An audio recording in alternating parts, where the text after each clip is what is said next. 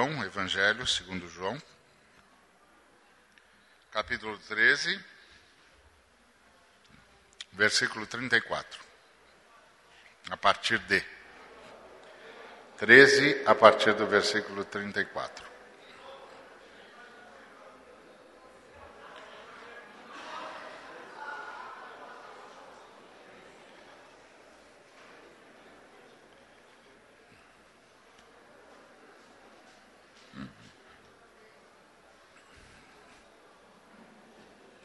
Novo mandamento vos dou: que vos ameis uns aos outros, assim como eu vos amei, que também vos ameis uns aos outros. Nisto conhecerão todos que sois meus discípulos, se tiverdes amor uns aos outros. Em nome de Jesus, Pai, nós queremos te agradecer pelo privilégio de estarmos aqui. Sabemos que só estamos aqui por causa de Jesus, que garantiu-nos sobrevida, graça, salvação e chamado. Obrigado por Jesus Cristo, obrigado pelo que Jesus Cristo permitiu hoje e ainda permitirá. Recebe nossa gratidão e por Jesus Cristo continua a ministrar-nos. Amém. Bom, é, nós estamos falando sobre fazer discípulos também é parte da missão. No primeiro dia nós conversamos sobre ah, que o chamado para fazer discípulo é um chamado para a igreja, não é para o indivíduo. Então não é discípulo meu, é discípulo de Cristo. E a igreja, para cumprir o seu chamado, ela se utiliza das pessoas dons. Missionário, profeta, evangelista, pastor e mestre. Então, através dessas pessoas dons, a gente ensina as pessoas a guardarem tudo que o Senhor nos ensinou. E, e aí essas pessoas, com os seus dons, cumprem, cumprem o seu chamado. Então, o chamado de fazer discípulos para Cristo é um chamado da igreja, não é um chamado do indivíduo. Por isso que não é discípulo para mim, é discípulo para Cristo. Então, através das pessoas dons, missionário, profeta, evangelista e mestre, a, a gente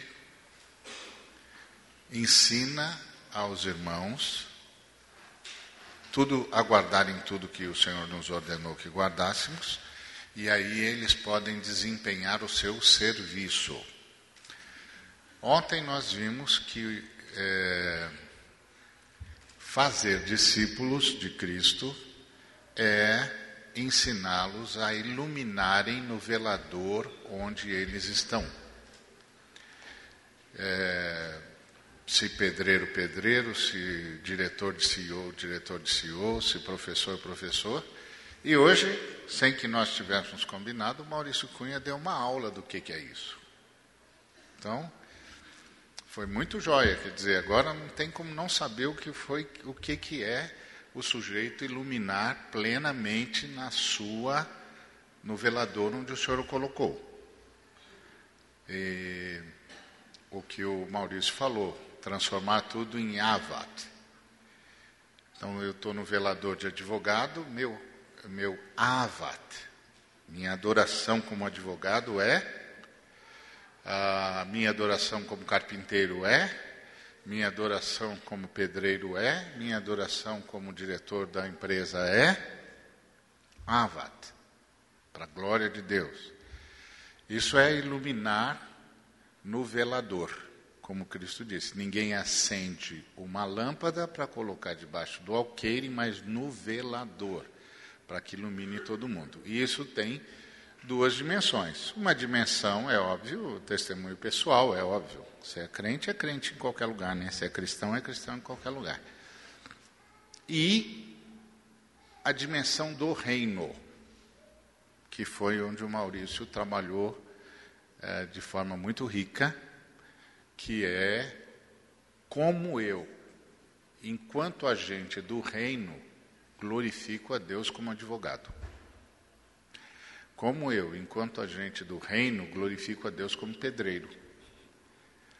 Então, como é que eu influencio tudo que está debaixo da minha influência para que os padrões do reino apareçam? E o, o, o Maurício falou uma coisa extraordinária, que é transformar o Evet em Avat. Isso é extraordinário. Se, se você sair daqui com isso na cabeça, isso, onde, onde você for, isso vai ser revolucionário. Eu vim aqui para transformar o Evet em Avat. De trabalho escravo em vocação de adoração, em dignidade do ser humano. Extraordinário. Então, muito obrigado, Maurício. Obrigado mesmo. Bom, e hoje eu queria falar sobre nisto conhecerão que todos Nisto conhecerão todos que sois meus discípulos se tiverdes amor uns aos outros. Então, fazer discípulo, transformar o camarada em discípulo, é um trabalho do Espírito Santo, né? O Espírito Santo é que convence o cara do pecado, da justiça e do juízo. Aí ele se converte. Aí qual é o nosso papel? Nosso papel é ensiná-lo a guardar tudo que o Senhor ordenou. Então, como é que a gente, o que, que é, é nesse, nesse texto, ensinar alguém a guardar tudo que o Senhor ordenou? Nesse texto é ensinar a amar. Agora, deixa eu te perguntar uma coisa. Imagina que eu estou diante de dois casais. Dois casais. Um casal está absolutamente, o relacionamento deles é absolutamente frio, é absolutamente distante. Eles, não é que eles não se amam mais, eles nem se toleram mais. Absolutamente distante. E de outro lado, tem um casal absolutamente apaixonado absolutamente repleto de amor um pelo outro. Qual dos dois, a qual dos dois eu posso ensinar a amar? Talvez a sua tendência ou a nossa tendência seja de dizer o casal que é absolutamente distante, que nem se toleram mais. Errado. Esse aqui eu não posso ensinar, ele não se ama. Esse aqui precisa de um milagre. Verdade, precisa de um milagre. O que eu vou dizer para ele é: se ajoelha aí, eu vou pedir um milagre. Vou pedir que vocês voltem a se amar. Eu posso ensinar a amar esse aqui, ó. E o que, é ensinar a amar a esse aqui? É dizer: peraí, peraí, peraí, vocês estão muito apaixonados, mas assim, quando vocês estiverem na comunidade, vocês têm de traduzir essa paixão em envolvimento de todo mundo. Vocês não podem ficar isolados namorando enquanto todo mundo está é, cantando. Vocês têm de cantar junto. Vocês têm de cantar e deixar esse amor aparecer no cântico de vocês para Deus também. E aí os irmãos verem vocês cantando e se amando e, e amando a Deus através do cântico.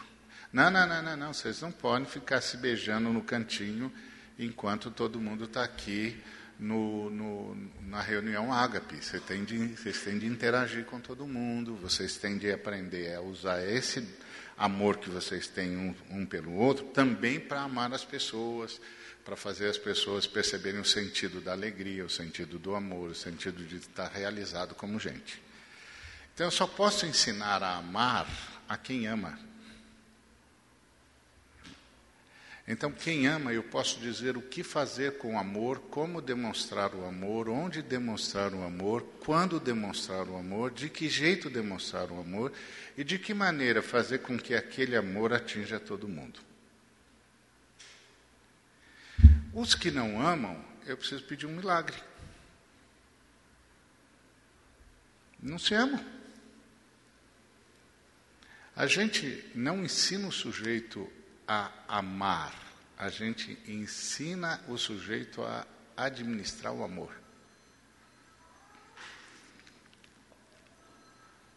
Para o bem de todo mundo. Administrar essa alegria que ele tem para o bem de todo mundo. Administrar essa fé que ele tem para o bem de todo mundo administrar essa, esse sentido de paixão por Deus que ele tem para abençoar todo mundo. Se o camarada não ama, não ama.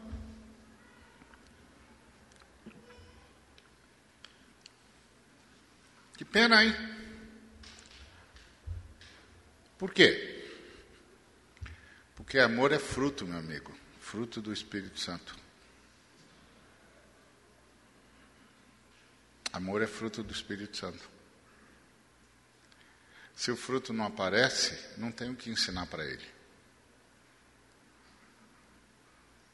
Ele tem de chegar para mim e dizer assim: Ari, estou explodindo de amor, Ari. Como eu canalizo isso? Aí eu falo para ele. Como é que ele canaliza isso, como diz o Maurício Cunha, na segunda-feira às oito da manhã? como é que ele canaliza isso para a população que carente com a qual ele cruza, como é que ele canaliza isso na vida comunitária.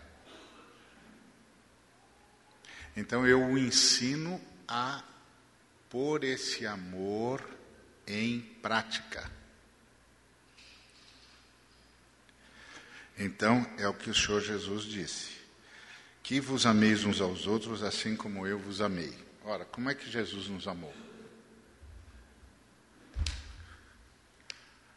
Ele deu a vida por nós, meu amigo. Você acha que isso é uma coisa que eu ensino?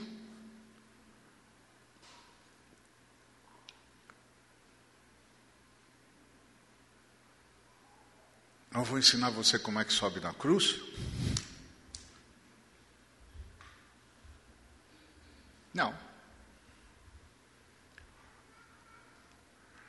Quando a pessoa se converte, ela sobe na cruz.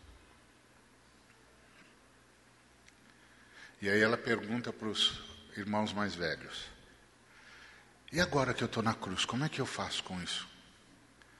Aí os irmãos mais velhos dizem: Ah, vou explicar para você. Agora que a gente subiu na cruz, a gente está livre. A gente está livre para ajudar todo mundo, a gente está livre para repartir a gente está livre para abençoar, a gente está livre para doar, a gente está livre para se dedicar a alguma causa, a uma pessoa, a um movimento de Jesus. A gente está livre para transformar tudo em adoração. A gente está livre como exemplo que o, o Maurício trouxe, para celebrar culto de adoração e louvor três vezes ao dia aqui nessa cozinha. Porque a gente está na cruz. O fato da gente estar na cruz quer dizer que a gente encontrou algo ao qual dedicar a vida. Alguém a quem dedicar a vida. A gente se esvaziou eu não sou mais o centro das atenções. Eu estou pronto para abençoar alguém, Ari. Como é que eu faço? Dentro de mim, Ari, tem um sentimento que eu nunca tinha experimentado. Eu olho para as pessoas e eu começo a pensar: meu Deus, como eu posso ajudar essas pessoas? Meu Deus, como é que eu posso socorrer essa essa turma. Meu Deus, como é que eu posso fazer para isso melhorar? Aí os irmãos mais velhos, que já sabem administrar o amor, começam a ensiná-lo a administrar o amor. Como é que você usa isso na escola? Como é que você usa isso na sua família dentro de casa? Como é que você usa isso na sua relação profissional? Só que isso tem de estar dentro dele, ué. Não tem, não tem uma injeção de amor. Não posso chegar para ele e falar, é, vou te dar um, uma, uma injeção de amor aqui, subcutânea. Não dá. Amor é fruto.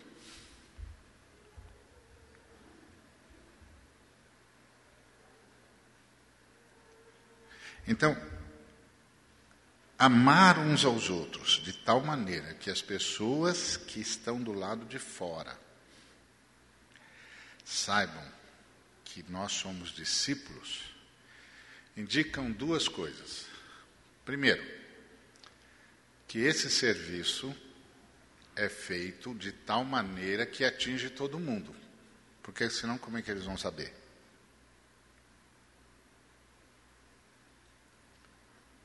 Como eles conhecerão que nós somos discípulos de Cristo, se nós, nos, por nós nos amarmos da forma como nós nos amamos, se eles não têm acesso a isso? Eles vêm. Eles não só vêm, eles são atingidos por isso. Teve um, um imperador chamado é, Juliano. Ele é pós-Constantino, mas ele era um cara que queria trazer de volta o culto ao imperador. E ele chamava os cristãos de pagãos, porque a gente só tem um Deus. E aí eles diziam que a gente era pagão porque a gente não adorava os deuses de Roma, e muito menos o, o, o imperador. E aí tem uma carta dele para um camarada chamado Lucrécio, um amigo dele. E ele diz assim: Nós temos de aprender muito com esses pagãos, porque esses pagãos cuidam muito bem dos seus pobres. E não bastasse cuidarem bem dos seus pobres, cuidam bem dos nossos pobres também. Tá vendo? O camarada odiava a gente, mas tinha de admitir que nós nos amávamos e que nós amávamos todas as pessoas. E que nós cuidávamos bem um dos outros e que cuidávamos bem de todo mundo. Isso é ensinar a amar. Então vamos ensinar você a cuidar bem dos irmãos e de todo mundo. Só que fazer o sujeito amar não dá. É verdade. Tem irmãos que dizem assim, eu também acho que tem uma parte de verdade nisso, sem dúvida, que amor é uma decisão, que amor não é um sentimento. Isso tudo é verdade. Mas amor é um fruto. O fruto do Espírito Santo é amor, paz, alegria bondade, benignidade, fidelidade, longanimidade, mansidão, domínio próprio, fruto, fruto, fruto, é vida. Está dentro de mim. Então, quando eu digo para um irmão que ele pode decidir amar, ele não precisa sentir o amor, ele pode decidir amar. Eu estou crendo que o Espírito Santo está nele e que quando ele sair do barco ele vai andar sobre as águas.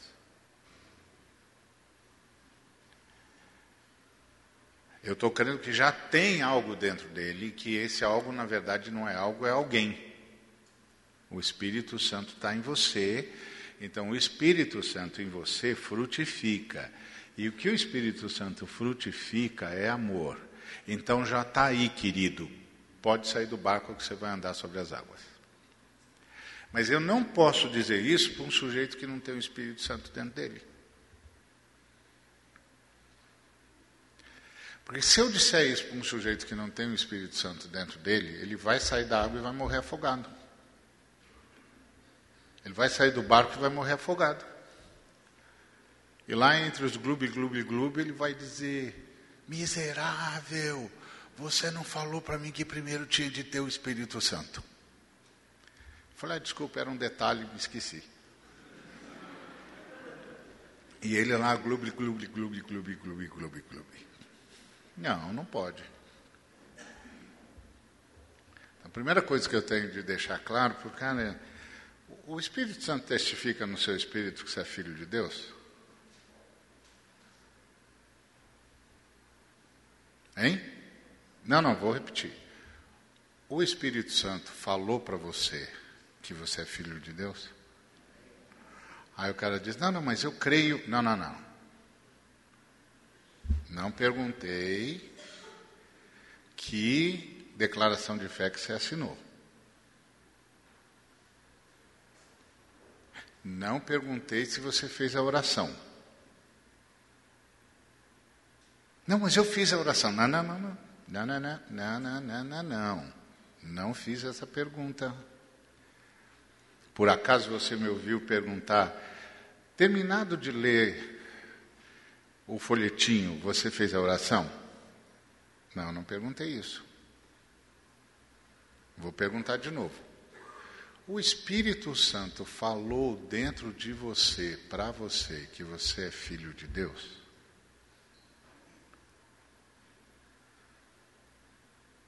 Falou. Então cadê o fruto?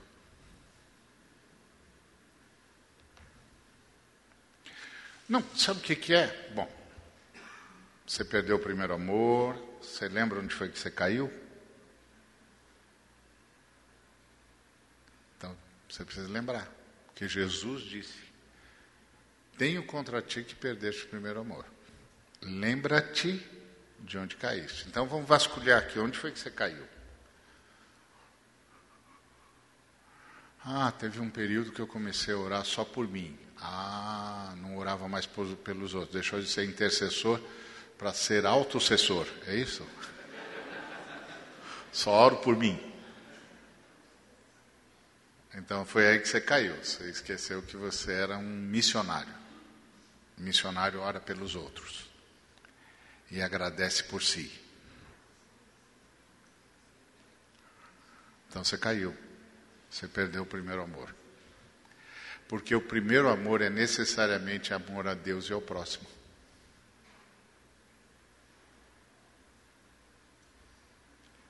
O primeiro amor é necessariamente amor a Deus e ao próximo.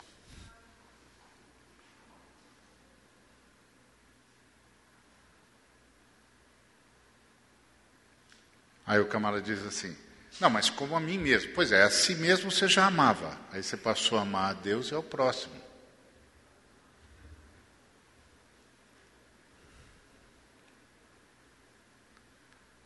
primeiro amor é amor a Deus e ao próximo. Quando foi que você caiu? Quando você se tornou um fim em si mesmo.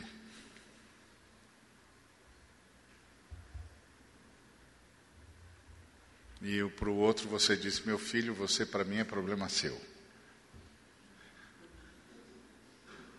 E o único problema que eu tenho sou eu. Aí você caiu do primeiro amor. Então lembra-te de onde caíste, pede perdão se arrepende, pede perdão. Agora eu vou ensinar você a amar de novo. Então,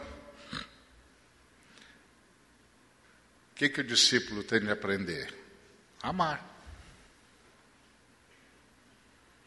Como é que eu amo no meu relacionamento profissional? Como é que eu amo no meu relacionamento comunitário? Como é que eu amo no meu relacionamento social? Como é que eu amo no meu relacionamento institucional ou estrutural? Como é que eu amo os irmãos? Como é que eu amo o próximo? Como é que o meu amor atinge o próximo? Então, nosso papel de feitores de discípulos é o segundo passo, né? Porque o primeiro passo é ele tem de se a pessoa tem de ser feita discípulo, né? A pessoa tem de ser feita discípulo. O, o, o Maurício citou para a gente o Efésios 2, 8, 9, 10, que, que é uma sequência perfeita, né? Por que, que a fala das obras vem depois do versículo 8 e do versículo 9? Porque as boas obras que Deus preparou de antemão para que andássemos nelas só podem ser vividas, vivenciadas, ou seja, só pode se andar nessas boas obras quem por meio da graça, pela, por meio da fé, pela graça foi salvo. Então, o salvo é poema de Deus escrito em Cristo Jesus para fazer as boas obras que Deus preparou de antemão para ele andar nela. Agora, se ele não passou pelos versículos 8 e 9, ele não tem o versículo 10. O problema é que tem muita gente que diz que passou pelo versículo 8 e 9 e não tem o versículo 10. Mas se não tem o versículo 10, não passou pelo 8 e 9. Cadê o fruto?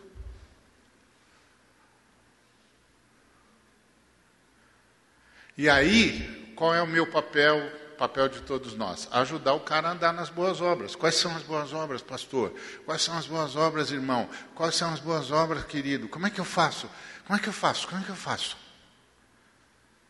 A gente diz, não, não, não, peraí, peraí. Vamos, vamos, vamos ensinar você, fica tranquilo. Nós vamos ensinar você. Calma, calma, calma. Então, primeiro, relação familiar assim.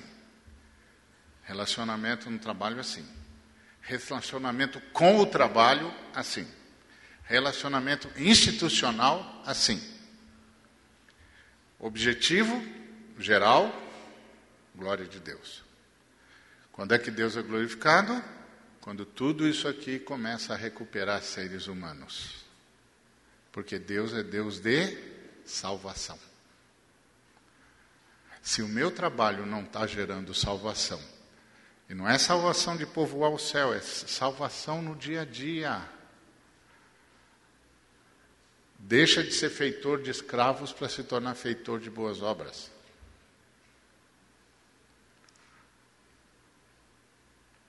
Salvação no dia a dia.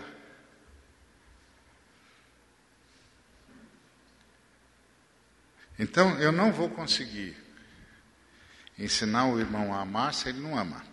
Então, a primeira coisa que nós temos de, de é, ajudar o irmão a perceber é: você ama?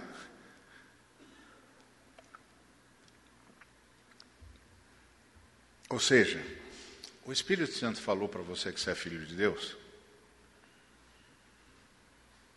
Você tem essa convicção, porque fé é convicção, é certeza. Dentro do seu coração, você tem certeza, você tem convicção. Tenho. Ótimo. Então, cadê o fruto? É, não sei. Ok, então vamos, vamos descobrir onde foi que você caiu e vamos começar de novo.